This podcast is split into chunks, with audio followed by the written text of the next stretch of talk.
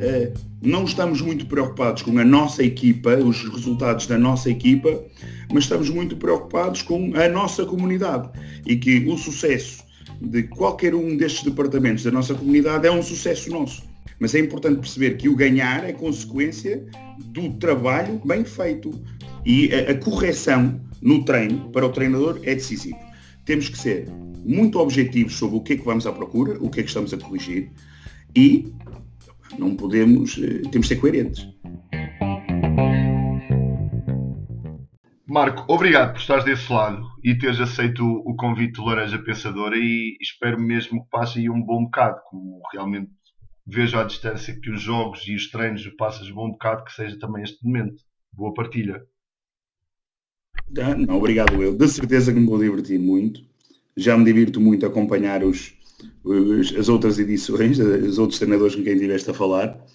Um, falar de basquete é sempre divertido, não é? Eh, eu, no, recentemente, numa, numa entrevista no Porto Canal, vimos, vi, vimos um, um, ilustre a dizer que o basquetebol era, eh, era uma doença, mas uma doença saudável, e, e eu acho que nós, especialmente nós treinadores, sentimos isso. Um, uh, Tó Ferreira dizia bem, isto é, uma, isto é uma doença, isto depois, quando, quando temos isto, é difícil, é difícil deixarmos de sofrer desta doença. É uma paixão. Portanto, falar de coisas que somos apaixonados é, é muito fácil. Olha, então, então deixa-me, antes de fazer a tua, a tua própria introdução, eu vou-te fazer esta pergunta, já que estamos a falar numa doença. Qual é a saudade, que saudades é que tu tens uh, do antes de Covid, que agora podias? Que saudades? Mais saudades tens no, no basquete é, neste momento? Não, o, o, que tenho mais saudades é mesmo, é mesmo da, da energia de, da competição, de, de, dos pavilhões cheios, de, alegria dos miúdos, da interação entre miúdos, entre os diferentes clubes, porque apesar de sermos todos adversários, parece que neste mundo pequenino do basquete acabamos por ser todos muito, muito amigos. Sinto falta dessa energia, eh, essencialmente. Olha, agora então uh, ia-te fazer uma pequena introdução, pedia-te que fizesses uma pequena introdução, qual é o clube onde estás e as tuas funções dentro desse mesmo clube. Um, eu, eu, estou no clipe, uh, já estou no clipe há oito anos. Um, vim para o clipe enquanto treinador de séniores e, e, coordenador uh, técnico, uh, num, num, numas funções que têm um bocadinho diferente da coordenação técnica do, da maior parte dos clubes. Era responsável pelo modelo de jogo uh, e, e, a ajudar os treinadores a criar um modelo de jogo. atualmente estou a treinar, estou adjunto de séniores masculinos, estou com a equipa de sub-21 masculinos um, pronto, e continuo a ajudar com, com, a coordenação, com a coordenação técnica, propriamente dita. Olha, há uma, há uma definição muito interessante do CLIP. O CLIP é um colégio, não é? Uh, mas também parece ser uma família. Vocês têm a definição de We Are One. O que é que é isso? Como é que realmente sentes que existe esta definição? Um, isto, isto, vem precisamente da parte do colégio. Um, o, o, o, colégio é uma instituição diferente, portanto, é um, é um colégio internacional, uh, em, em, que toda, toda esta noção de, integração de pessoas de diferentes países, diferentes culturas, e, e caminhamos todos por uma mesma visão uh, e um mesmo objetivo, um, que é de formar um, cidadãos do mundo um, e, e, cidadãos críticos e com uma, uma mentalidade crítica, Uh, no entanto, com, com, um brio, com um orgulho muito particular de sermos quem somos. E esta noção do We Are One, e tu associas muito bem uma noção de família, sente-se muito de dentro para fora. Ou seja, dentro do colégio é assim, os professores têm, têm uma ligação muito forte com os alunos, um, preocupam-se, fazem tudo que é necessário para, para, para, para os auxiliar, para os ajudar. E isto passou muito bem para a parte do basquetebol. Um, acho que o exemplo parte de cima, não é? Portanto, e aqui também se nota, nós temos uma equipa técnica uh, vasta, relativamente experiente, mas essencialmente damos-nos todos muito bem. E isso passa também, é fácil, é fácil fazer este transfer da parte da escola para a parte uh, desportiva. Nós estamos enquadrados no, no, num departamento que são as Clip Teams, que uhum. tem três modalidades, que é a da natação, a de futebol uh, e do basquete. E há miúdos que praticam as três modalidades. Uh, aqui nós não estamos muito agarrados à especialização precoce nestas fases, uh, nos primeiros anos da, da, da formação. Portanto, uh, promovemos que eles experimentem coisas diferentes. E isto também ajuda a abrir a nossa mentalidade de que, na verdade, não estamos muito preocupados com a nossa equipa, os resultados da nossa equipa, mas estamos muito preocupados com a nossa comunidade e que o sucesso de qualquer um destes departamentos da nossa comunidade é um sucesso nosso. Isto é muito fácil de sentir. E nós, Clip, uh, somos isto, We Are One. Em tudo o que colocamos, colocamos o hashtag We Are One, sentimos esse slogan que vem da escola e transferimos para as Clip Teams e, uh, e, e está presente em, em, tudo o que nós queremos, o que nós queremos passar uh, para, para o basquete. Então, então deixa-me fazer-te esta pergunta, ouvindo aqui um bocadinho, qual é a definição de, de um bom resultado para ti? Porque se estão envolvidos em várias coisas, estás a pensar no desenvolvimento do, da, da pessoa, do, do rapaz ou da rapariga, obviamente que, que o resultado fica um pouco de parte. Qual é o bom resultado? Qual é a definição de bom resultado neste momento? Não, é muito difícil definir isso porque é, é muito peculiar, porque cada caso é um caso. Um, nós temos casos em que um bom resultado são miúdos com problemas de autoestima, uh, problemas de, de, relação com outros, e ao praticar estas modalidades, estes esportes coletivos, começa a, a desinibi-los, a deixá-los desenvolver a personalidade deles, a sentirem-se integrados, a sentirem que, independentemente do papel que têm, conseguem ser importantes e conseguem sentir-se úteis. Isto pode ser um resultado positivo.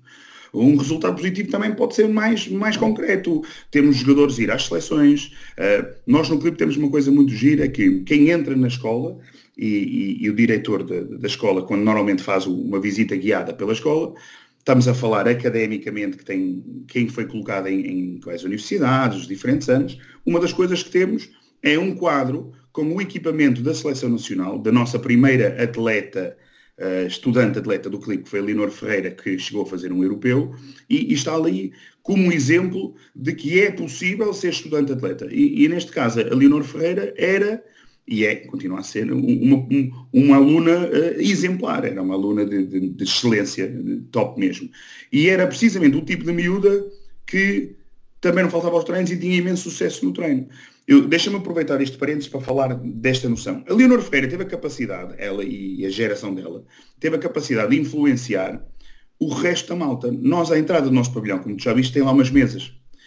Ela, para não faltar aos treinos, ia mais cedo para o treino e punha-se lá a estudar ou fazer os trabalhos de casa ou desenvolver os trabalhos.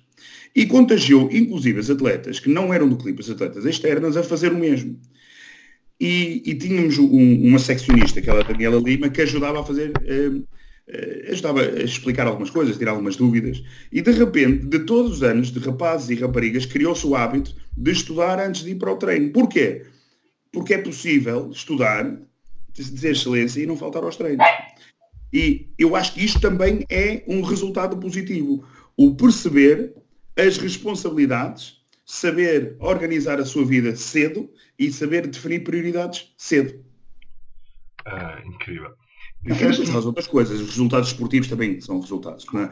também contam, porque não, não pomos de parte. Se temos objetivos de subir divisão, uma subida de divisão é um objetivo positivo, se temos objetivos uh, de, de, estar nos pontos altos para que os jogadores possam, porque também, também se aprende muito estar sob situações de pressão, uh, e também são, são, são vitórias, não é? penso eu. Quando em, em off dizias-me que o teu despertador hoje tocou um bocadinho mais cedo e que estavas e tinhas um treino marcado às 7 da manhã. A Leonor estaria nesse mesmo treino e, e estarão muitos atletas nesse mesmo treino. Uh, o que é que acontece nesse treino às 7 da manhã? Não, o, o, nós temos um programa, temos um programa de, de, de treinos individuais, de PTs, de basquete. Um, aquilo é um bocadinho. Qual foi a ideia? A ideia é um bocadinho o transfer do, do, da escola, quando precisa de melhorar alguma coisa mais específica, explicador. Vamos, ao basquete e também uh, os atletas sentem que precisam de trabalhar coisas. Ora bem, isto é tudo muito, muito pessoal. Uh, há, há jogadores que querem trabalhar determinados gestos técnicos ou melhorias técnicas.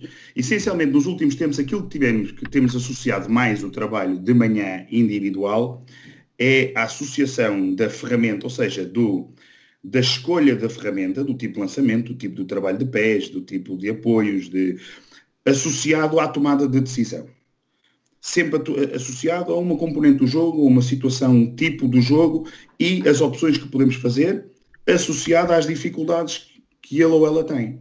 Portanto, normalmente fazemos em grupos máximos de quatro, máximos de quatro, um, e rentabilizamos isso dessa forma. Agora, é muito peculiar, porque cada caso é um caso. Uh, procuramos, procuramos ir ao encontro do, do atleta e, essencialmente, do treinador desse atleta. Uh, que é, que é para que haja aqui uma, uma ligação uh, muito, muito íntima claro. entre efetivamente o que se trabalha uh, e o que não se trabalha, que também não queremos que haja às vezes muita sobrecarga sobre os miúdos. Um, o que é estranho é que existe uma aceitação bastante aceitável deste tipo de, de, de solução. Porquê que achas que isso acontece? Porque é o esforço do treinador ou o, os atletas têm, têm uma evolução maior? Porquê que achas que isso acontece? Eu acho que isto acontece pelo seguinte. Um, era aquilo que eu gostava de dizer em off. Antigamente, eh, e eu sempre fui contra este tipo de discursos fatalistas, do antigamente é que era bom, agora tudo é muito mau, ninguém sabe, ninguém quer, os miúdos dois não querem saber, não são mãos mal educados, não querem trabalhar. E, e eu também, por vezes, deixei-me levar nisso. É pá, antigamente treinávamos 4, 5 vezes, ninguém faltava aos treinos para estudar. Agora, e pá, treinar 3 vezes e ninguém consegue treinar os 13. Não, acho que tem a ver com educação. E a realidade é esta. Há miúdos que querem mais, há miúdos que querem menos. E há espaço para todos no basquetebol. Há quem queira estar no basquete exclusivamente pela componente social, há quem queira estar no basquete uh, para fazer uma determinada atividade física e há quem queira estar no basquete para efetivamente ter a possibilidade de carreira ou, ou, ou acompanhar a carreira académica com, com uma carreira desportiva. E, e, e temos que criar condições para todos. O que eu sinto é que, criando a oportunidade para, olha, há treinos às 7 da manhã para quem quiser, divulga-se, existe adesão. Existe gente que quer. E ficamos surpreendidos que não são só os bons jogadores que querem. Não são só os jogadores eh, mais aptos ou potencialmente mais aptos que querem. São aqueles que realmente gostam disto, gostariam de ter uma, uma participação mais eficaz naquilo que fazem, querem ser melhores, sentem as dificuldades e, e, e querem melhorar. Uma. Qual é. Eu, eu, tenho uma teoria que, que o nosso desporto é não é uma corrida, não é um sprint, é uma maratona. O que é que tu achas sobre isso? Mas ah, é, um bocadinho, é um bocadinho por aí naquilo que. 100% de acordo, não, 100% de acordo. O que o nosso desporto nos ensina e que, e que nos faz o transfer muito bem para, para a nossa vida depois académica, profissional e até amorosa, é, é esta capacidade de entender uh, o, o ter paciência e, e respeitar o processo entender, respeitar o processo, entendermos que o erro faz parte da aprendizagem, que o nosso objetivo não é ser o melhor do mundo amanhã, é ser o melhor que nós conseguimos ser a cada dia, mas com um objetivo a médio e a longo prazo. O nosso objetivo é, enquanto estamos na formação, aprender e depois, quando estivermos na competição, competir. Nós podemos aprender a competir, mas o rendimento conta quando estivermos lá em cima, quando conta, eu, eu digo isto muitas vezes aos meus, o Cristiano Ronaldo sabe lá quantas vezes foi campeão de iniciados ou de. Se calhar não, não liga nenhum, mas ele contabiliza todos os títulos que teve enquanto profissional ou enquanto sénior. Os objetivos são ligeiramente diferentes. Eu não gosto de, de, de, separar o ganhar, eu não gosto de desvalorizar o ganhar. É importante aprender a ganhar, mas é importante perceber que o ganhar é consequência do trabalho bem feito, do meu eu cumprir o meu trabalho, meu colega cumprir o trabalho e as coisas correrem bem e acabamos por ser melhor que o adversário. Mas temos que respeitar o processo. Eu acho que isto uh, vai perfeitamente ao encontro do que tu estás a dizer. Isto não é, o objetivo não é chegar lá muito rapidamente, é gradual. No entanto, que não, se, que não nos enganemos, com, o objetivo é chegar a. Isto trata-se da viagem. Uh, a malta que não chega a séniores diverte-se imenso com o basquete, a malta diverte-se chegando a séniores, a malta que chega ao alto rendimento diverte-se quando lá chega e no caminho para lá. Portanto, a viagem conta e de que maneira? Como, como é que tu defines e corriges o erro? Falavas no erro. O que é que é um erro para ti neste momento, de um atleta? Um, um erro, um erro é, é uma coisa positiva. Como é que eu ia te explicar isto? O erro é o tentar fazer. Pronto. No entanto, existem erros que são associados a estarem distraídos. Uh, não, não se focarem, não estarem determinados. Um, depende dos diferentes erros. Eu, eu gosto muito, há muito tempo, eu, uma vez fui ver um treino do Vasconcelos, ainda no centro de treino do, do, do Colégio Calvão, uh, há uns anos atrás, e uma das coisas que eu gostei imenso, ele, ele ensinava imenso perguntando. Portanto, uma coisa é explicando duas coisas. Uma coisa muito simples, é para lançar na passada do lado direito, direito, esquerdo, uma coisa muito simples, ou para fazer um apoio. E ele foi para o lado esquerdo. Em vez de chegar ali e dizer, fizeste mal, tens que ir para o lado direito, não, perguntas ao rapaz, o que era para fazer? E ele depois vai perceber que era para ir para o lado direito. E qual era a finalização? Pronto. E qual era o foco? Eram os apoios, ou era a mão, era a finalização. Era... Portanto, o questionar eh, ajuda a responsabilizá-los. Para mim, o erro, hum, se um jogador tenta executar e não tem sucesso, isso não é um erro. Se, se nós temos como regra, hum, temos que cortar linhas de passe, levou o corte nas costas, aquilo não é um erro. Ele tentou cortar linha de passe. Portanto, Custou-me levar o sexto, custou-me que aquilo corresse mal, não é um erro. Um jogador que nós dizemos que todas as vezes que tem o sexto alcance e tem espaço para lançar, deve lançar. Só que estamos num jogo em que estamos a perder por um e ele lançou de três pontos, e aquilo não é um erro. Ele fez o que nós pedimos para fazer. É, é, é muito importante percebermos estas coisas. E a, a correção no treino, para o treinador, é decisivo. Temos que ser muito objetivos sobre o que é que vamos à procura, o que é que estamos a corrigir, e não podemos, eh, temos de ser coerentes. Temos de ser muito coerentes naquilo que fazemos. E perceber que o erro faz parte. Há erros que se podem fazer e há erros que não se podem. Se eu disser que é para cortar a linha de passe e não cortamos a linha de passe, aquilo é um erro. Não deu sexto, não nos doeu, mas segundo, segundo o Ricardo Vasconcelos daqueles tempos, ele tem que ser substituído. Como é que ele sabe que não pode fazer aquilo? Se ele faz o erro e continua lá, ele tem que sair. Claro que sim. Os americanos chamam isto accountability. Deixa-me, é, contando agora no erro, olhando para o treino, Uh, como é que tem sido a tua evolução em termos de exercícios técnicos? Como é que tem sido a tua evolução em termos do próprio treino em si? Eu, eu antigamente, eu treinava, eu como quase todos os treinadores, quando começamos, eu treinava como me treinaram. Copiava exercícios, copiava hum, as mesmas coisas e, um, eh, e, e, trabalhávamos muito, trabalho contra zero como aquecimento e manejo de bola e como brincávamos com manejo de bola e depois o trabalho de drible, agora direita, agora esquerda, agora mudanças e agora em progressão e agora com drible de proteção e agora pernas e costas e tal e agora com o lançamento da passada e agora com o Eurostep e agora, pronto. Eu dá uns anos para cá eh, tenho, eh, quero associar a qualquer coisa que joguemos basquete, associar sempre a uma tomada de decisão. Porque no basquete, a diferença é que nós estamos sempre a tomar decisões rapidamente. E eu, eu agora, no meu ensino da técnica individual, associo sempre a uma tomada de decisão. Ou seja, corro o risco de ensinar duas coisas. Um exemplo claro, um exercício de lançamento. É, é para lançar a dois apoios, ou, ou a dois apoios normal, lançamento da passada, ou em Eurostep ou para parar a dois tempos, ou para parar a um tempo, ou para coisas assim do género. E numa primeira fase, explicamos e qual é o foco, o que é que estamos a querer trabalhar em cada um deles. E eles podem escolher. Numa segunda fase, criamos um estímulo. Se dissemos um, fazemos na passagem, se fazemos dois, fazemos zero step.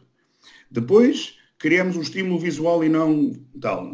Ao passar a bola, se passar com a direita, fazemos, passamos com a esquerda, pronto. E isto para associar ao estímulo à tomada de decisão. Pronto.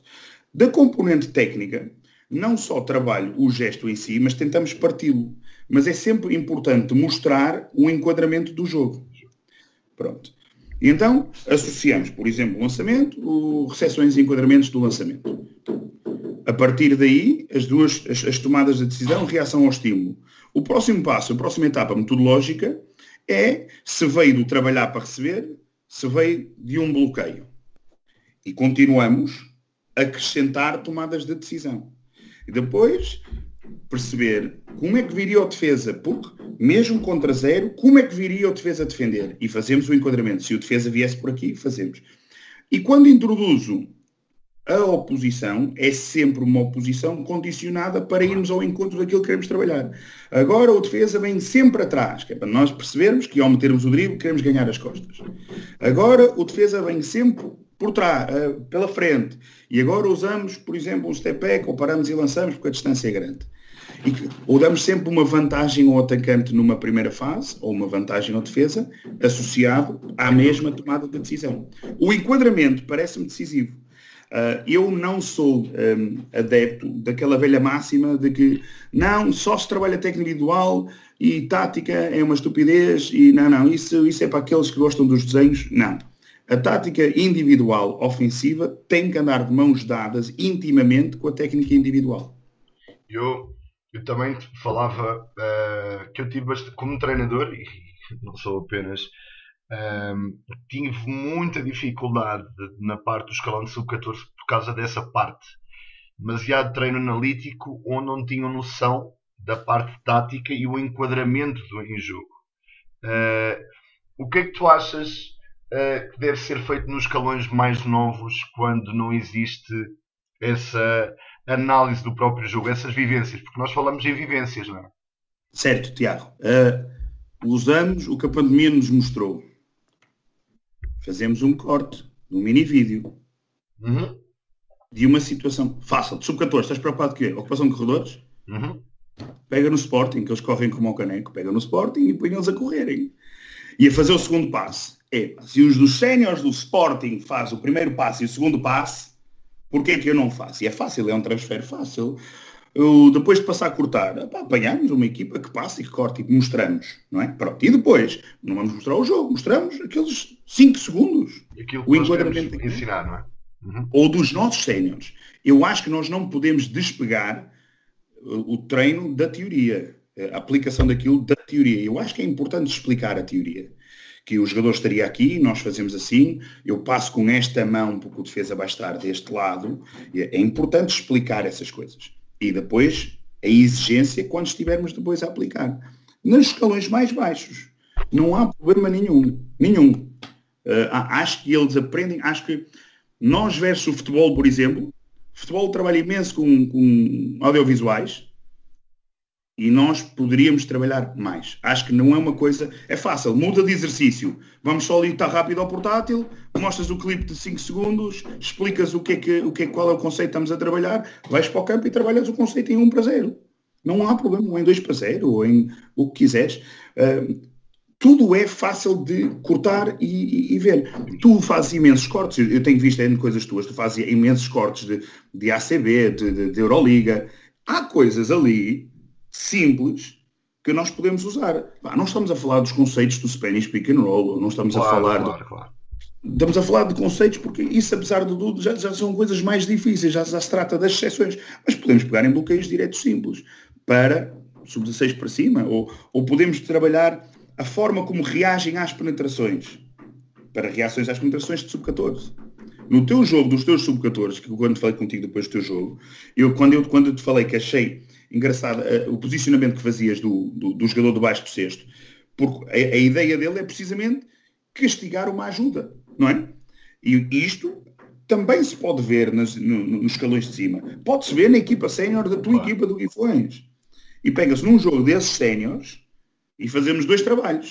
Miúdo associar-se aos séniores, porque nós temos que ter brilho nos nossos séniores, uh, que é o objetivo, eu quero jogar naquela equipa, quero ser como... Exatamente, exatamente. No, no Guifões, antigamente, havia um jogador que era, que, era, que era o ícone daquilo, que era o Pedro Silva, e um monte de miúdos queriam ser como o Pedro Silva, inclusive insurreto às vezes.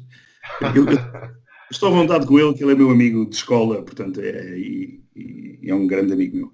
Um, mas é, esta ideia de, do transfer porque eles querem jogar como os séniores, eles, eles querem fazer coisas como eles veem na televisão ou como eles veem os séniores da equipa. E nós temos que mostrar que aquelas etapas que nós estamos a fazer, e voltando à ideia do respeitar o processo, é para jogar como eles. Nós fazemos coisas como eles fazem. E há coisas que nós não conseguimos ensinar, não é? Só vendo, que é um bocado isso, não é? Há coisas que nós não vamos ensinar, são eles olhando e, e Sim, mas também acho que é da nossa responsabilidade um, incentivá-los a quererem ver mais basquete. Também uhum. concordo. E que não é, e não podemos desanimar porque eles não têm interesse em fazê-lo. Uh, temos que ir estimulando. Temos que ir estimulando. Yeah. É o processo. Para... Diz ah, isto. A tua imagem paralisou, pensei que tinha. tinha, não, tinha não. Então, um, acho que também é uma responsabilidade do treinador, percebes? Claro que sim, claro que sim. E então, repara, uh, quando, quando qual, como é que tu defines o teu 5 para 5? Que, como é que são as equipas do Marco? Quando tu falavas num modelo que querias uh, colocar na, nas equipas do clipe, como é que defines o teu modelo de jogo? Eu quando vim para o clipe a primeira coisa que mudei foi a nossa mentalidade defensiva, que depois tem a ver com a filosofia geral. Ou seja, quem me conhece sabe que eu sou, pronto, eh, ruidoso, não é? sou, sou violento, quase, entre aspas, no, no bom sentido. Ou seja, queremos ser agressivos queremos tomar iniciativa. Portanto, a primeira coisa que nós mudamos quando chegamos ao, ao clipe foi, opa, nós chateamos a bola, defendemos todo o campo, uh, hoje já não faço tanto, mas andávamos em dois contra uns constantemente, andávamos aqui, nós queríamos era muito movimento e uma intensidade alta. E o nosso treino é muito baseado na intensidade. Pronto. Do ponto de vista ofensivo era igual, ou seja, nós queríamos dominar as transições. Nós no 5 contra 5 preocupamos com as fases das transições. Como corremos o campo, uh, por onde corremos, por onde é queremos que a bola avance o mais rápido possível, como atacamos as superioridades numéricas, como chegamos ao, ao, ao 5 para 5 e, essencialmente, quais são os conjuntos de regras que faz com que nós não paremos de jogar em momento algum. Portanto, esta, esta ideia de, de jogar por conceitos, não se pode jogar os conceitos todos, mas introduzimos sempre a tomada de decisão. Dou um exemplo muito claro. Nós, quando avançamos a bola, quem passa a bola tem duas opções. Pode cortar para o cesto ou pode dar um passo de apoio. E de, ensinamos desde cedo isso. E, e, e, eu que passo uma bola dentro, posso cortar ou posso dar um bloqueio. Eu posso sempre jogar para mim ou jogar para o outro. A, a tomada de decisão está sempre associada. Desde que seja sempre meio segundo para tomar a decisão. Não fiquem muito tempo, meio segundo. Não dá, não consigo resolver, passo a bola para outro resolver. Crio espaço. Corto para resolver, não sai, crio espaço para outro jogador. E o movimento é importante. Portanto, a mesma agressividade que nós queríamos ofensiva, defensivamente, é a mesma uh, agressividade que queremos ofensivamente. Nós não estamos preocupados se lançamos nos primeiros dois segundos, nos primeiros 5 segundos do ataque ou nos últimos 24.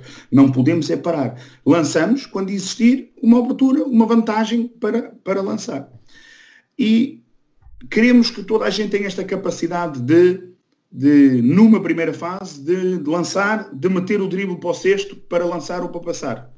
Perceber sempre que em todos os momentos jogamos para nós ou jogamos para os outros. Sempre. Há uma vantagem para mim, é, para eu, é a minha responsabilidade. Estou sozinho, eu tenho que lançar. Me, ataquei um close-out, não veio uma ajuda, eu tenho que finalizar. Veio uma ajuda, eu tenho que passar a bola. Tenho que jogar para os outros. Eu estou a fazer uma reação, agora depende das diferentes etapas onde, onde, onde crescemos. Estou a reagir para castigar uma ajuda, não é? Alguém foi à ajuda, eu vou reagir se ele for à ajuda. Se não for à ajuda, porquê é que eu me vou mexer? Vou ao ressalto. Mas se, se houve uma ajuda, o que é que eu posso fazer para dificultar ou para castigar aquela ajuda? Então já jogo para eu criar uma linha de passe. Ou, o meu jogador for à ajuda, posso castigar uma rotação defensiva bloqueando. Posso dar um flare, posso dar uma coisa. Portanto, desde cedo, em vez de falar dos conceitos ou as regras, olha, quando for assim, tu cortas ou tu bloqueias. Não. Tu tens que tomar decisão rápida. Tu ou, ou, jogas para ti ou jogas para os outros. Ou cortas ou bloqueias. Cortaste é para ti, bloqueaste é para libertar o outro. Quando, e este é importante. Deixa-me então fazer-te esta, quando, juntando a parte do Ricardo Vasconcelos, que eu acredito bastante, na parte das perguntas, e eu acredito que faças mil e uma perguntas. Uh, se te lembrares da, podes-te lembrar das últimas perguntas que fizeste à tua equipa de sub-14 e para, ter, para termos o contexto da coisa, para percebermos as coisas, à equipa de sub-14 e ao teu grupo de sub-21, quais são as perguntas? Obviamente diferentes, mas também às vezes iguais. Atenção, porque o jogo é, é, Olha, é o mesmo. Curiosamente, são mais as perguntas iguais do que as diferentes. Exatamente. Exatamente. Ok. Identificamos os momentos. Quase sempre tem a ver com o a seguir passaste a bola dentro, e agora? A pergunta é, e agora? E ele sabe. Em sub-21, para nós é importante o posicionamento dos postos. Nós, por exemplo, jogamos, nós distinguimos quem quer que corte e quem quer que vá aproveite os bloqueios para lançar. Portanto, eu à bola dentro não faço um split entre dois jogadores iguais. Se eu tiver envolvido um poste, se calhar faço um duplo split do lado contrário e depois corto, por exemplo. E, e noutra disposição, já é entre dois dois uh, iguais, já pode ser. Uh, eles também têm a possibilidade do cortar e outros dois fazem split. Então já não fazemos um, um, segundo corte. Portanto, eles têm outras variedades, têm outras soluções para fazer. Nós distinguimos o 4 e do 5, que o 5 pode carregar mais dentro e o 4 pode fazer mais pops, sabendo que eles podem fazer as inverter papéis desde que haja sinais para. E a pergunta é sempre a mesma. E agora? No sub-14 era igual. Eu, eu no sub-14, a última vez que treinei sub-14, um, era adjunto da Cris, numa geração fomos campeões distritais de sub-14 femininos. Uh, e foi um bocadinho criticado porque diziam que não jogávamos só passe e corte, que jogávamos com bloqueios e tal. E eu acreditava piamente naquilo que estávamos a fazer, porque éramos a, a, a, próxima etapa metodológica. O jogador que passava, cortava. Ou bloqueava. E o bloqueio nós nem sequer distinguimos ser indireto ou direto. Podia bloquear. Eu, depois de cortar, posso dar um bloqueio. E depois não dei muito ênfase ao, todas a particularidade do bloqueio direto e por onde é que passa e depois como é que reage e como é que a defesa faz. Não, pois era simples. Eu vou bloquear. Eu agora olho e numa primeira fase olhava para o atacante. Se a minha jogadora num bloqueio indireto enrolar, eu abro. Se a minha jogadora abrir, eu abro dentro. Depois a próxima etapa seria, eu bloqueei um jogador, certo? E agora tenho que olhar para a defesa dela. Se o defesa dela foi por cima, eu já não preciso mais de a bloquear, já fiz o meu trabalho que ela já está atrasada, sprint para o sexto. Se o meu jogador está a passar por baixo, então mudo um bocadinho os pés para tramá-la, que é para outra ter vantagem. Mas depois o resto é igual. Se uma foi para cima, outra vai para baixo. E ensinamos isto. Quando jogamos bloqueios diretos e indiretos, são bloqueios. E ensinamos de uma forma mais simples. São bloqueios. Portanto, a pergunta que mais vezes faço foi, fizeste não sei o quê, e agora? Que é para lembrarmos sempre da continuidade. Aquilo que mais me incomoda quando jogamos é o jogador deixar de estar em jogo. Eu tenho bola, passei a bola e a minha linguagem é paro, ombros para baixo, mãos para baixo, já não estou em jogo. Não, eu estou sempre em jogo. Uh, estou a defender, estou a defender a bola, o meu jogador passa a bola e eu já não estou em posição defensiva, já estou de pé, já relaxei. Não, eu estou sempre em jogo. E agora? Ou seja, até nas, na defesa temos as regras. Passou a bola e agora? Devíamos ter tentado raspar na bola no passe. E agora? Saltar para meio caminho, para as distâncias para, entre a bola e o meu jogador. E agora? A sua marcação aberta ou fechada. E até nisto ensinamos a tomar decisões. Uh, se, se achamos que a minha jogadora vai receber a bola e eu estou virado para a minha jogadora, se eu acho que ele, uh, a jogadora com bola não quer passar à minha jogadora, eu posso dar uma submarcação aberta. Portanto, dependendo do, dos níveis com que estamos a trabalhar, vamos introduzindo variantes de tomada de decisão. Claro. Não olhando para o escalão, mas sim para as capacidades deles, não é? Uh... Nós somos campeões distritais, portanto, naturalmente o nível dessa, dessa equipa era gira. Portanto, nós tínhamos, uh, e, e, naquele tempo, de jogar 5 mais 5, e, e, nós tínhamos 12 jogadoras que tinham capacidade de meter a bola no cesto, jogar de cabeça levantada, perceber se podem lançar lá de baixo se podem parar e lançar ou se podem assistir, e como elas muito cedo perceberam que o parar e lançar trama as ajudas, obriga que o jogador da ajuda tenha que vir ter com ela, facilita-lhe o timing dos passos. Porque no basquete tudo é tempo e espaço, tudo, em tudo o que a gente faz. Portanto, mesmo nos pormenores técnicos, de, de se o drible é mais alto, se é mais baixo, se trabalhamos saídas bloqueadas, se os apoios são mais curtos ou são mais largos, tudo tem a ver com tempo e espaço. Claro que sim. Uh, passava, passava agora e, e é um elogio. Uh, Acho-te um, um, treinador carismático, sem dúvida alguma. Uh, como, é, como é que se ganha a confiança de um grupo? Um, eu, eu, eu, queria, tenho algum receio depois de, de citar, demasiados, de, citar demasiados treinadores, porque nós também aprendemos com, com, com quem estamos. Eu tive, tive a felicidade de trabalhar muito tempo com, com, o Agostinho, que é a pessoa, na verdade, a quem, a quem estou mais grato pela, pela, pela minha carreira, pela minha aprendizagem. Quando comecei a levar o basquete mais a sério, foi no ano em que passei a ser adjunto dele da seleção distrital. E a primeira coisa que eu entendi é uh, temos que ser o mais exigentes possível. E curiosamente, uh, quanto mais intenso, quanto mais uh, exigentes nós somos, mais o atleta sente que epa, ele está mesmo a puxar por mim, ele acredita mesmo em mim. Citando Vasconcelos. Incrível. Um, citando Vasconcelos. dois, dois, duas questões decisivas. Temos de ser justos e coerentes. Se formos justos e formos coerentes, se, desculpa, se a regra de. Se a regra de. de Ligadela chateou-se lá com o sujeito que está lá fora. Se, se a regra é para cumprir para o melhor jogador ou para o pior, uh, estamos sábios. E, e, citando, e citando agora o, o, o Norberto Alves, no, no meu grau 3. Nos primeiros treinos, se nós soubermos responder a todas as questões, se nós estivermos preparados, se nós ensinamos coisas que dominamos, à terceira pergunta eles, eles, eles sabem, epá, não, confiam, é por ali. Pronto. Diferentes níveis. Na formação, essencialmente, sermos, hum, sermos genuínos. Temos de ser verdadeiros. Se nós somos muito exigentes com, com, com os atletas, temos de ser muito exigentes connosco próprios. Se nós há erros que não toleramos ao, ao atleta, eh, ou seja, nós temos que elogiar com a mesma intensidade com que criticamos. Se ele fez um, um erro crasso e fazemos um escândalo, como é que é possível fazer aquilo? Se ele tentou e teve sucesso numa coisa que era muito difícil e que andámos a chateá-lo, temos que fazer uma festa. E ele tem que sentir isso. O atleta tem que sentir uh, que realmente o treinador está a puxar por mim. E, e é estranho, e, e, pode ser estranho para muita gente, porque eu sou muito ruidoso. E, uh, e, tenho uma relação muito boa com os atletas e, e, com os pais também, porque alguns pais custa muito ter um treinador aos berros ali com o miúdo daquela maneira. Pá, nem eu falo assim. Claro. Pá, falhou, falhou uma defesa e depois qual é o mal? Mas a nossa relação é muito estreita porque as regras são explícitas e, e somos coerentes e, e somos humanos. O erro, ou a geneira, ou o sucesso, tudo faz parte do mesmo processo, desde que há uma relação aberta e honesta. Se formos honestos, a maior parte dos atletas, eles são muito justos.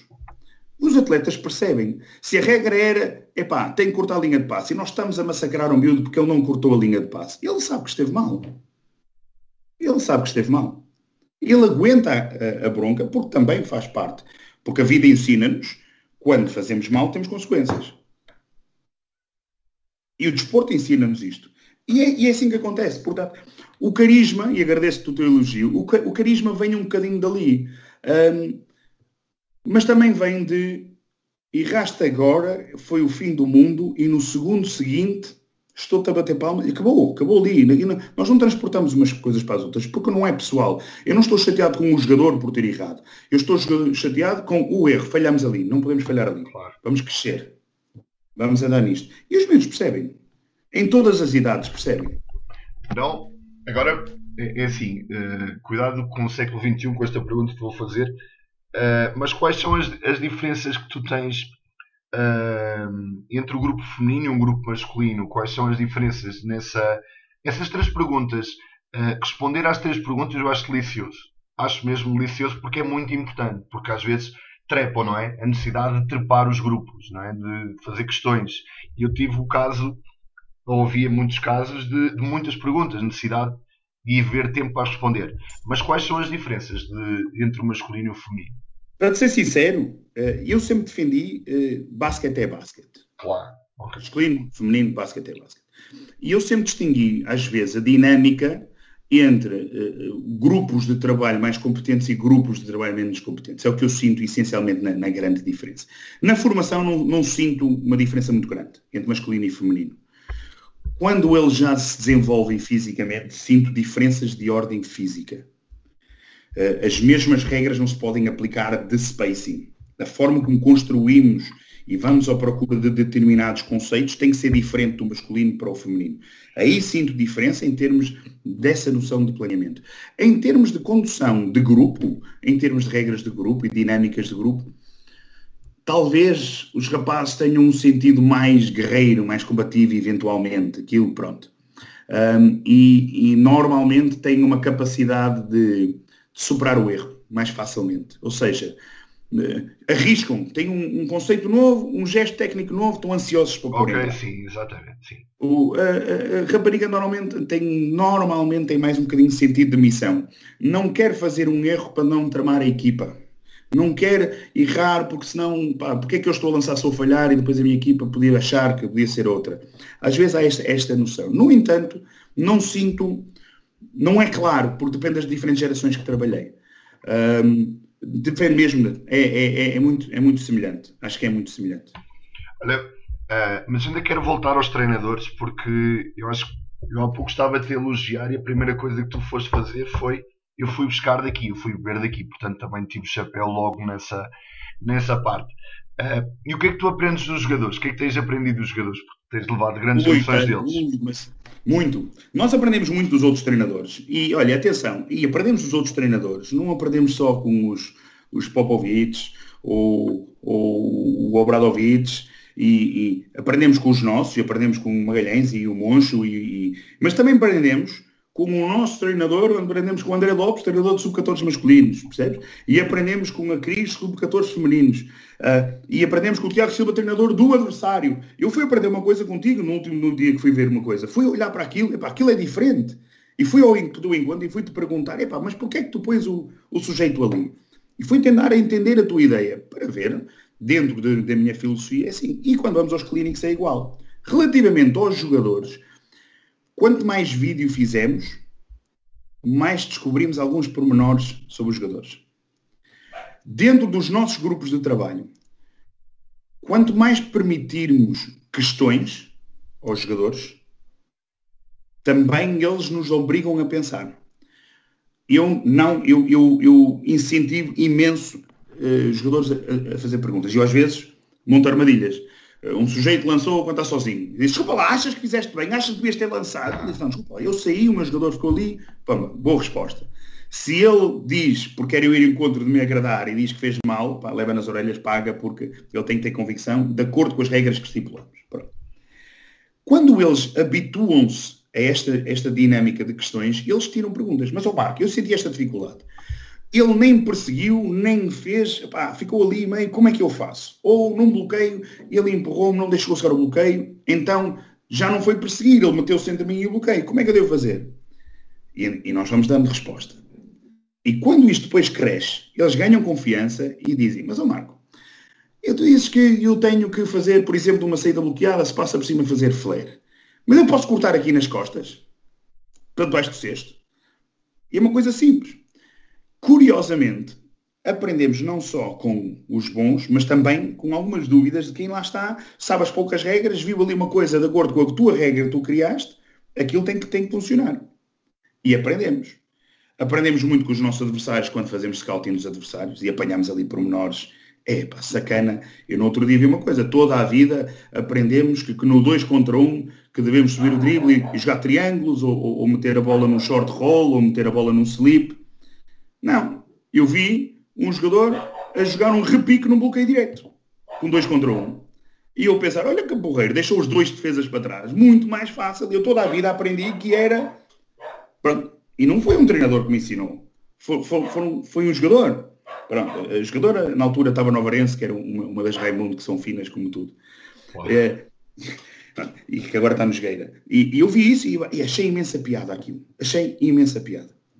Um, a outro nível, quando temos jogadores que são um, que já são de um nível superior, e eu, eu, dou o meu primeiro exemplo da minha primeira equipa sénior que treinei, que foi na Jugmaia, no ano em que subimos divisão, eu tinha um, algumas atletas muito boas. A Ana Paula, que é, é, Ana Paula Silva, que é oficial de mesa, que era um craque, e a Cátia Lírio, por exemplo, e com a Cátia Lírio eu tinha uma forma de aprender quase educado, ou seja, tínhamos um jogo com a Varense e ela estava a dizer, olha Marco, nós estamos a defender assim no bloqueio direto e, elas estavam-nos a tramar assim. Como é que havemos de fazer aqui? É, bom, eu não tenho a resposta. Sem problema. Eu disse, olha, honestamente, não sei. Fui sincero com elas, não sei. Vou investigar e vamos encontrar uma solução, mas não fica pendente. Amanhã no treino trabalhamos aí uma solução para isso. E ela a dizer, epá, olha, nós, quando estávamos no povo, fazíamos assim, e às vezes sentíamos esta diferença. Eu, pum, pá, fui investigar às vezes o investigar é, é em perguntar ao Agostinho, Agostinho, olha esta situação aqui. e ele ajuda, pronto. E efetivamente, o estarmos ali nesta, nesta, neste diálogo, no, no à vontade de partilhar coisas um, e, e, de poder partilhar opinião, ajudou. Ou seja, nem eu me senti alto, estou aqui em xeque e a atleta está-me aqui a tramar. Nem ela sentiu problema nenhum, nem olha, este gajo não sabe tudo, mas não há problema nenhum. E treino seguinte, resolvemos, olha, vamos experimentar assim, agora vamos treinar. Pá, e nós tínhamos um lema que era, com elas, que era assim. Até podemos tomar uma má decisão. Se fizermos com convicção, tiramos dividendos. Portanto, esta é a nossa decisão, não é minha, é nossa, vamos fazê-la funcionar. E é. E usamos muitas vezes esse exemplo como os treinadores funcionam. É muito, é muito comum, no desconto de tempo, os treinadores fazerem no desconto de tempo e fazem ali um bocadito. Imagina, três treinadores, um diz, eu acho que devíamos ir para todo o campo, o outro diz, eu acho que devíamos ir para a zona, o outro diz, não sei o quê, um tem que tomar uma decisão. Quando tomar a decisão, é a decisão de todos. Claro. Não é, olha, eu disse que é para irmos para a zona, mas pronto, tudo bem. Isso não acontece. É, é a nossa decisão. Então, pode ser a pior do mundo.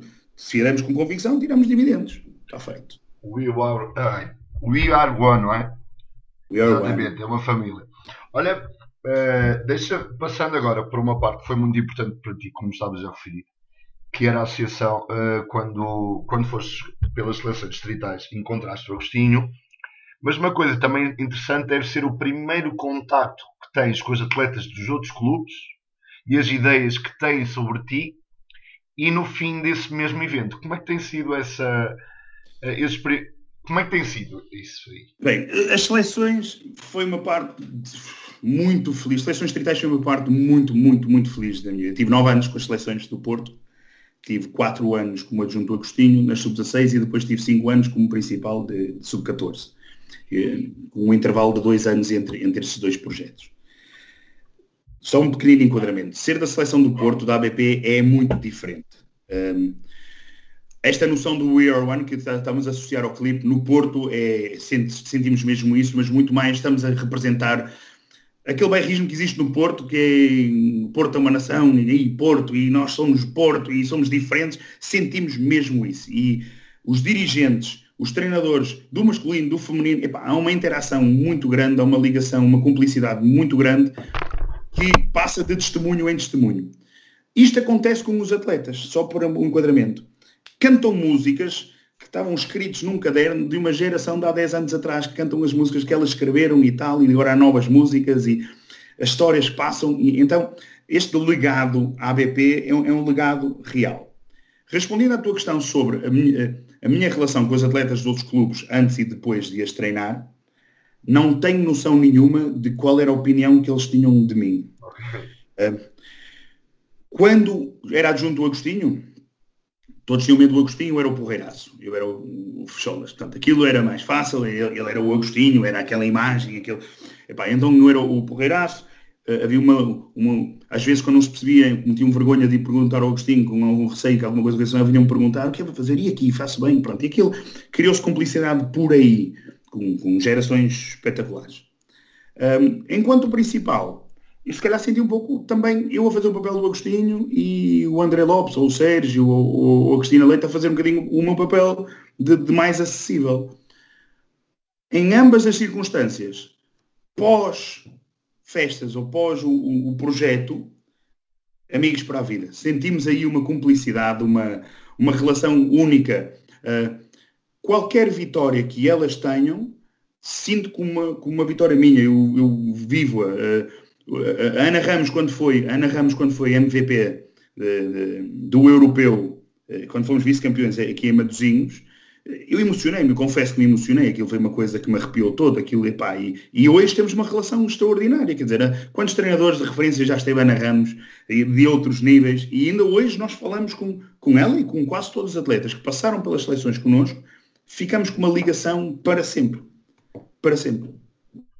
Uh, e o que é que, já, já tive aqui algum, alguns treinadores, e cada um à sua maneira, de forma especial, não o que é que, que, é que se aprende lá? Uh, naqueles dias todos, naquela loucura, porque é um, é um, espaço muito curto, mas que se vive muito, não é? Sempre com uma intensidade, claro. Uhum. As festas é o que de melhor há em, de basquete em Portugal. E se calhar de todas as modalidades. É, é uma coisa. É muito difícil de descrever. É preciso passar por lá em todas as variantes. Enquanto atleta, enquanto treinador, enquanto dirigente, enquanto diretor de campo, uh, enquanto selecionador nacional, que, que, que, sou agora, enquanto, enquanto adepto, enquanto pai, é, é, a intensidade é incrível, porque é realmente uma festa, é realmente uma festa, porque a interação entre os atletas do país todo, eles criam ali amizades que é uma coisa espetacular, para, também para a vida toda. Mas ao mesmo tempo, é de uma seriedade e um profissionalismo. Aquilo aí, muitas regras, muito, muito rigor na hora que vamos comer, o descanso que é importante gerir bem o descanso dos atletas, os quartos, como é que fica com os quartos, as regras, o, eh, os códigos de conduta, a imagem da ABP que estamos a representar ou da, da associação que for, eh, os, os objetivos competitivos, porque apesar de as festas serem criadas como um, uma forma para, para melhor avaliar os potencialmente mais aptos que temos em Portugal e facilitar um pouco o trabalho futuro de seleções, de, de seleções nacionais, porque as seleções regionais essencialmente são criados como uma forma de ajudar a filtrar os jogadores potencialmente mais aptos para detectá-los para, potencialmente para as seleções nacionais e, e não só. E o que é certo é que aquilo envolve tanta gente, tantas pessoas a verem, tanta gente, tudo tão organizado, toda a gente com tarefas tão definidas e tão importantes, em tão pouco tempo, mas ao mesmo tempo num ambiente de, de pura descontração, de, de, de, convívio, de partilha de experiências, de, é, é espetacular. É, é, mesmo, é das melhores coisas que existem, é, é, daquelas coisas que espero que continue a ver e que já para o ano haja festas, que, que, que Covid que não tenha cortado isto de forma alguma. Quando, falando ainda, há, há duas, três fotos e ontem estava, estava um pouco mais atento ao teu passado, pronto, e, e vi, uh, pelo menos ali no, no pavilhão do Imortal, uh, aquela t-shirt já não. Aquilo era suor, aquilo já não. Aquilo devia, aquela t-shirt devia, quando pesa, devia pesar para aí 2 kg só de suor. O que é que. Mas atenção, é aquela t-shirt da ABB, claro, uma responsabilidade muito grande, mas também pode ser a t-shirt do clipe, como pode ser uma t-shirt qualquer de, de treino. Uh, que exaustão é essa? O que é que é esse, esse suor todo? O que é que isso transmite? Um, uh, eu acredito que o treinador. Como é que eu ia dizer isto? Se eu quero ser a minha equipa que seja intensa, eu tenho que ser o mais intenso. Se eu quero que, que o, a minha equipa seja muito comunicativa e ruidoso, eu tenho que ser o mais ruidoso, o mais comunicativo. Um, acho que tem que ser assim. E, eh, e, eu vivo o jogo com elas. É a minha forma muito peculiar. Eu não sei se a minha forma é a certa, se é, existem. Eu acho que não. Acho que cada treinador tem a sua personalidade e, e deve gerir de acordo com a sua personalidade. Eu sou extrovertido. Eu sou, eh, eu sou muito expressivo. Eu quando estou chateado vê-se muito bem que estou chateado e, e, quando estou contente também se vê muito bem que estou contente. E eu efetivamente transpiro uh, muito a camisola a dar treinos e de que maneira e a orientar jogos. Eu ando de um lado para o outro, eles estão a defender, eu estou a defender com eles, uh, eu levo. eu, eu, eu, acho que posso contar esta história à vontade para, para entender o quanto uh, eu me transformo no jogo, mas ao mesmo tempo o quanto podemos rir. Dentro da ABP nós temos naturalmente uma relação espetacular entre treinadores. Eu estava a ter um jogo decisivo, um, eh, ainda era da fase de grupos, contra a seleção de Lisboa, e nós com Lisboa sempre, sempre, jogos são sempre todos muito equilibrados. Um ponto para aqui, um ponto para lá. E o jogo estava super quente, eu estava chateado, já nem sei quem era atleta, nem sei qual era a geração, mas lembro que eu estava ali, fogo, para, e estava ali a bater o pé, indignado, e, e numa depois de, de, respirar, porque eu preciso disto extravasar, dizer o que tenho a dizer, e agora, momento seguinte, olho para trás e vejo o, o Hugo Linhares e o Ricardo Lajas a bater palmas e a rir-se, a gozar comigo, a dizer, ei, bailando, bailando. damos um riso, rimos um bocadinho daquela situação, mas voltamos outra vez e já estou a defender com elas outra vez.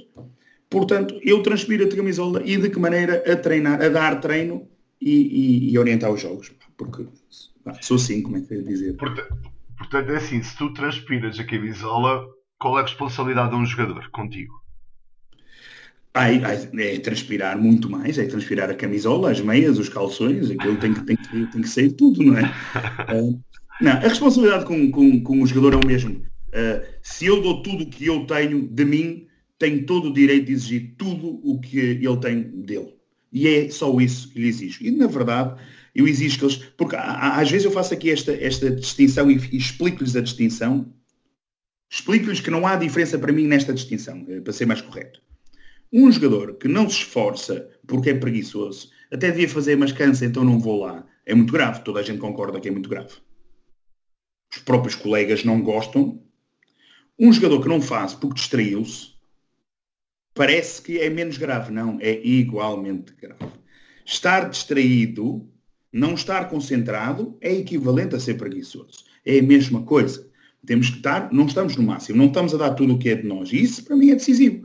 Uh, e esta exigência é, é decisiva. Mas é, pode-se fazer da minha maneira, fogo e tal, e mandar um pontapé numa bola, ou pode-se fazer como Norberto Alves me ensinou no grau 3. Stop, repete, não fizeste o que eu te pedi para fazer. E diz especificamente que é, tu, Tiago Silva, não cortaste linha de passe. Repete o exercício. Foste preguiçoso, stop, repete, Tiago Silva, não cortaste a linha de passe, quer aqui a mão. Stop, repete, Tiago Silva, a dada altura já está o colega a mandar-lhe um cachaço. Ou a outro nível, um americano não fez, entregas o bilhete de avião e ele vai embora. Pronto, está feito. Nunca mais ninguém quer deixar de guardar a linha de passe. E percebe-se. Agora, o importante é sermos rigorosos nas nossas regras.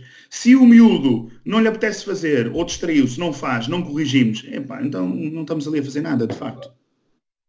Que, que falavas, falavas da seleção nacional, uh, mas temos de ter um paralelismo que é tiveste um impacto grande uh, como treinador quando foste junto do Agostinho e agora, quanto tempo depois, és, foste junto do Agostinho nas seleções. Portanto, isto tem uma coisa, uma dimensão muito grande na tua vida, não é? Uh... Tem, tem, tem. tem. Um, eu não sei quanto tempo é que passa, se calhar para aí 15 anos entre, entre uma coisa e outra, talvez, não é? Pronto. Um, a relação que eu tenho com o Agostinho é uma relação efetivamente de amizade, eh, porque como tenho com muitos treinadores eh, de basquete, eh, cruzamos tanto no campo, cruzamos tantas vezes que depois criamos, criamos, criamos esta amizade. E, e, a amizade que eu tenho com ele ainda por cima é das melhores, ou seja, porque estamos constantemente a discutir basquete. Estamos sempre a riscar mesas, estamos sempre.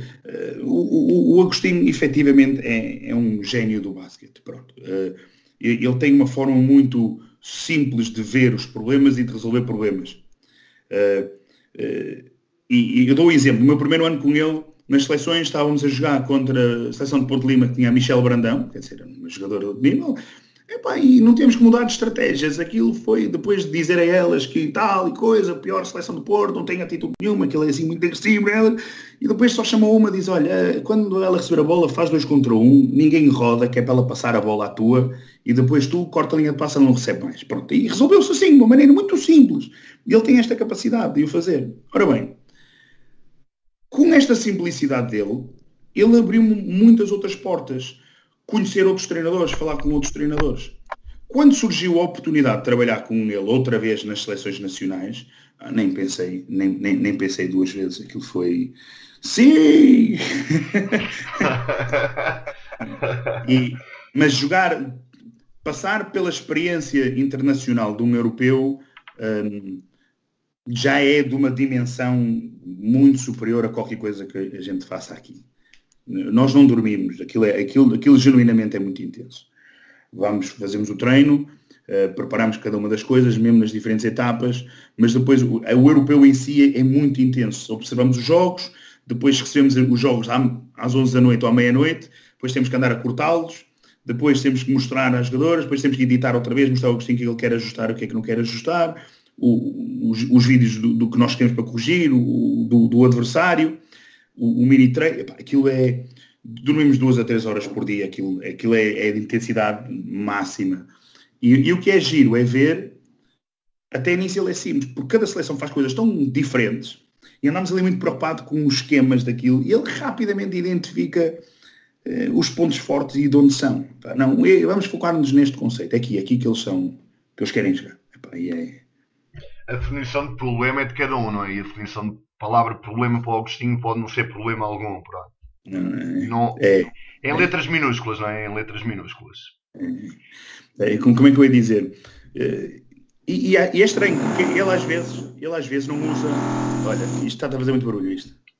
Uh, não, vai-se notar, sim, vai-se notar, vai-se notar, mas não há problema algum, não há problema algum. Desculpa lá, não. eu vou de sítio. Eu vou mudar de sítio, vamos ter pausa, espera aí.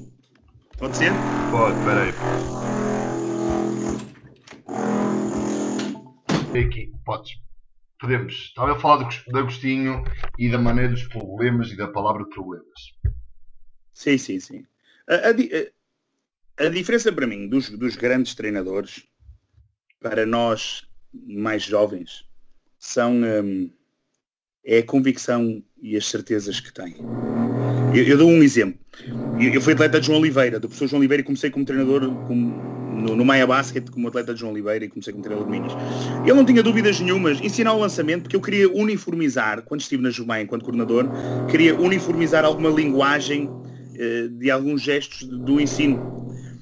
Epá, então fui vendo, porque na verdade o ensino do lançamento é uma coisa tão importante, epá, vamos uniformizar.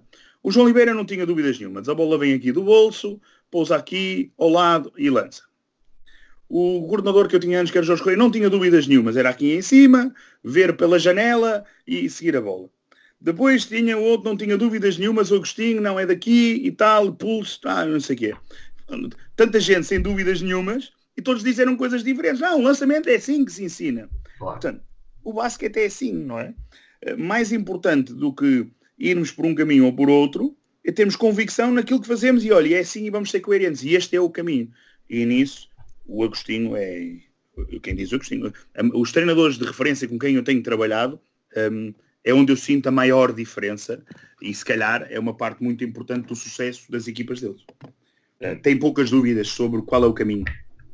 Qual? Isto já podemos até quase falar que conselhos é que tu podes dar aos, aos treinadores, não é? Uh, que é um bocadinho aí. Estamos agora quase a ouvir conceitos, que é um bocado, é convicção, mas que mais coisas podes tirar. E o que é que tu tiraste também da, da própria confinamento, nos obrigou a pensar o jogo?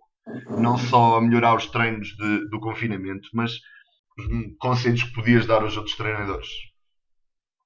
Olha, um dos conselhos é este que acabamos de fazer agora, não é? Condições adversas, há treino sempre. Arranjamos uma maneira. Há treino sempre. Piso escorregadio, não temos uma tabela, há treino sempre. Arranjamos uma maneira. É igual. Um, os conselhos que eu tenho para, para meus colegas treinadores, ou para treinadores mais jovens eventualmente, partilhem imensa um, as vossas experiências e bebam das experiências de outros treinadores. Um, procurem falar com colegas treinadores do clube, não precisamos, não tem que ser nos gurus do basquete, colegas treinadores. Uh, sejam unidos nessa, nesta matéria da partilha de informação. Uh, falem muito. Experimentem. Experimentem. Têm uma ideia nova, mas experimentem a pôr em prática já com a ideia consolidada. Ora bem, tudo o que nós fizermos depois tem que ser coerente portanto, porque senão depois, se o não é coerente, se tem muitas exceções, os atletas eh, depois confundem, depois escolhem uh, quando é que lhes dá jeito de cumprir, quando é que não lhes dá jeito de cumprir.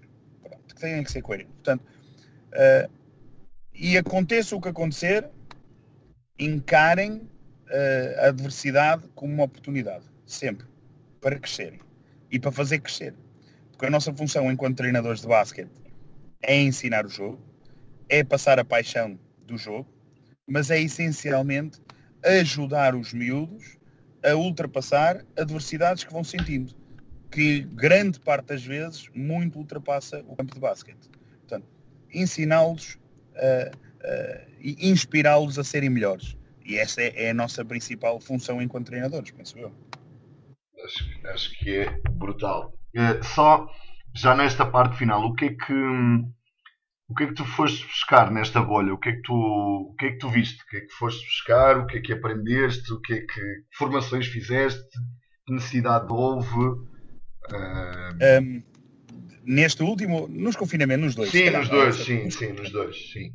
Um, a primeira coisa que eu senti foi epa, a falta que o basquete me faz. Se eu tivesse alguma dúvida, naqueles momentos de saturação em que, olha, já estou farto disto, já não aguento mais, nunca mais vou pensar numa coisa dessas, porque a falta que o basquete nos faz. Um, formações, fiz muitas. Fiz formações um, de. Eu até posso passar a, palavra. Tenho um, um campus de, de, de, treino de especialização de, americana, que são os sujeitos americanos que passaram no clipe o ano passado, que são, é o PGC, uh, Point Guard uh, College. Uh, e eles fazem muitas formações. Eles na altura deram-nos também umas passes para um, umas formações e a forma como eles abordam o ensino é muito curioso. É, é giro, é giro. E eles usam sempre jogadores da NBA como exemplos, contam sempre como histórias como exemplos e parece que com isso, com isso um, uh, os jogadores até, até se entusiasmam mais porque se o Curry faz assim e treinam assim é porque deve ser, assim é que está certo. E, e, na verdade há ali gestos técnicos que eu não concordo minimamente. Mas aquilo que eu mais comprei dessa formação é que eles tudo o que ensinam é, um, um, é eh, reforçado com um vídeo deles. Pronto, e, e, é mais fácil dos jogadores comprarem aquilo. Uh, depois fiz as outras formações que, que, foram havendo, os de Dragon Force, os de, de, de Associação de Viseu, os da Associação de, de, de, outras associações, pronto, que não, há aqueles online que dá para fazer. Um, aquilo que eu mais trouxe para mim do confinamento, vim cheio de ideias novas para experimentar no treino vim cheio de ideias novas, vi muito mais basquete, porque às vezes na nossa vida estamos tão a preparar o treino, claro. uh, planear o treino, e aí ver jogos, depois com as seleções e ver os outros jogos, que às vezes depois passa-nos ao lado. Uh, vi muitos jogos da ACB, vi muitos jogos de, de, de Euroliga, uh, mais do que é normal, porque eu sempre gostei de ver. Inclusive vi mais jogos da NBA. e, um, e fui vendo sempre coisinhas pequeninas. E é giro, eh, porque eu tenho sorte, eu sou casado com um treinador de basquete, que é a Sofia, não é? Portanto, para nós, estarmos, termos basquete na televisão, aquilo é sempre motivo. E olha, olha, estás a ver aqui, olha, repara aqui no Barcelona, nós também temos aqui esta história em que aclaramos e depois jogamos, mas olha aqui a leitura, a variante que eles fizeram aqui. Isto é uma coisa muito simples e tal, e cortamos. E de repente estás ansioso, nunca mais voltamos ao campo porque queremos experimentar aquilo tudo. Portanto, fazemos aquele erro primário de que quando eu chegar vou fazer as jogadas todas do Barcelona ou do CSKA ou do. Pá, pronto. O que na verdade depois chegamos à realidade e não vamos fazer nada daquilo porque não temos eh, aquela noção, aquela realidade. Mas o entusiasmo de experimentar coisas novas, de complementar, de acrescentar naquela noção do jogo que nós temos é super agradável. Um, e fiquei cheio de vontade de, de usar mais, mais vídeo. De usar o mais vídeo. O vídeo, já, já por várias vezes tocaste na palavra vídeo e sem dúvida alguma que. Dá, dá uma trabalheira do caneco, mas eu acho que, é, eu acho que esse é o caminho. Um, acho que nós treinadores temos, temos que apostar nisso. Acho mesmo. Sabê-los motivar dessa maneira. Marco, eu, eu não vou alongar mais. Uh, não é que já vai aqui uma coisinha muito boa. Já houve aqui muito bom, bons momentos. Uh, queria agradecer por estares desse lado e teres partilhado esta boa energia. Uh, mais uma vez, obrigado mesmo. Não, obrigado eu, Tiago. Este, olha, e parabéns por esta iniciativa. Este tipo de coisas são, são, são, são louváveis. Uh, a nossa comunidade do basquete precisa disto. E vai ao encontro daquilo que eu estava a dizer das partilhas de experiências e de, de opiniões. É, é, decisivo. Acho, acho que é decisivo para nós para nós crescermos juntos, porque na verdade estamos todos do mesmo lado. Somos adversários no campo, mas todos estamos a servir o basquete um, e, e, e, vamos criar aqui amizades para a vida, porque isto também é muito mais do que, do que só basquete. Portanto, obrigado pela oportunidade, espero que eh, que, que, a malta ao ouvir isto que se divirta tanto como nós nos divertimos a contar as histórias. Uh, e, e pá, um grande obrigado. Pá. Obrigado, obrigado.